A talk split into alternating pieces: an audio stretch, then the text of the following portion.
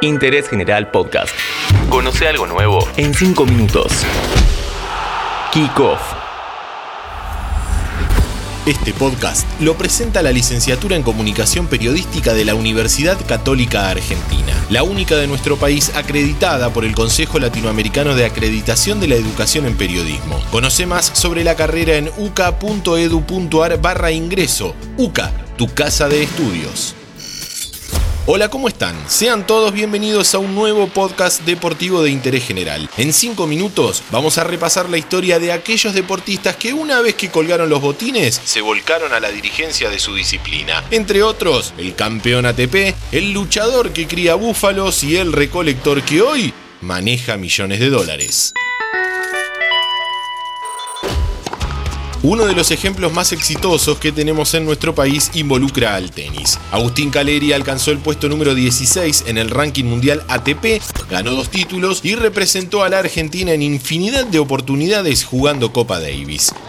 En 2018, el cordobés fue elegido presidente de la Asociación Argentina de Tenis junto a Mariano Zabaleta, otro ex tenista profesional. La particularidad es que quien competía contra Caleri era otro ex jugador, José Luis Clerc.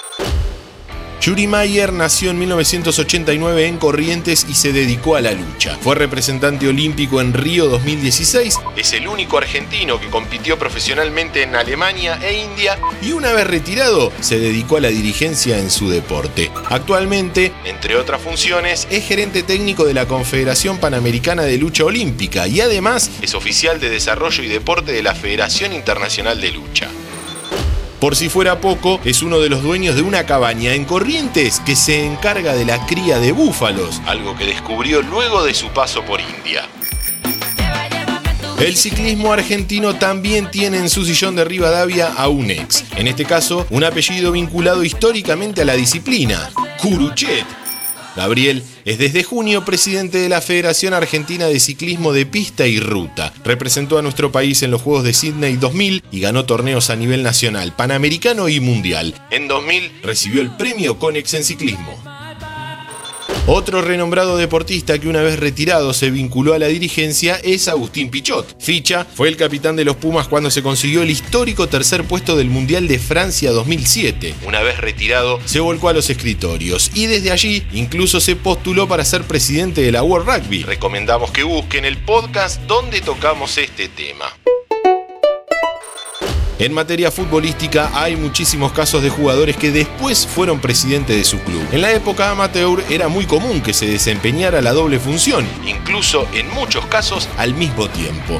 Ya en la etapa profesional fue más raro, pero hay. Muchos se convierten en manager, algunos como Juan Román son vice, pero hay casos de presidentes. Carlos Babington en Huracán, Daniel Pasarela en River, Juan Sebastián Verón en Estudiantes de La Plata. Uno de los casos emblemáticos fue el de Julio Humberto Grondona. Pocos saben que llegó a jugar hasta la quinta división en River, luego pasó a Defensores de Belgrano y terminó debutando en primera en el club que él mismo armó, Arsenal de Sarandí. Jamás voy a perder porque tengo la suficiente inteligencia y amigos que me van a avisar y me van a decir andate y yo los voy a escuchar y me voy aunque sea mañana mismo. Todos nos retiramos, cuando llegue el momento nos quedamos. Quiero la AFA. Moriré dentro de la AFA si puedo. A nivel internacional tenemos el fallido caso de Iker Casillas. Una vez retirado por su problema de salud, amagó con postularse a presidente de la Real Federación Española de Fútbol. A raíz de la pandemia decidió bajarse y no presentarse, pero la semilla ya está lista para germinar.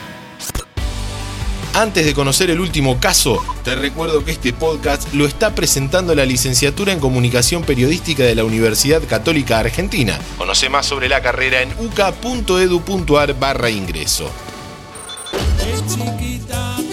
Y el último caso es el del actual presidente de la AFA. Claudio Chiquitapia ostenta un pasado como futbolista en su querido Barraca Central y luego en Doc Sud. Tan solo disputó 15 partidos entre los dos clubes. Jugaba de 9 y no marcó ningún gol. Tuvo que dejar porque el viático que cobraba no le alcanzaba para vivir y tuvo que dedicarse full time a su trabajo como recolector de residuos. Interés General Podcast. Encontrarnos en Spotify, en Instagram y en interésgeneral.com.ar.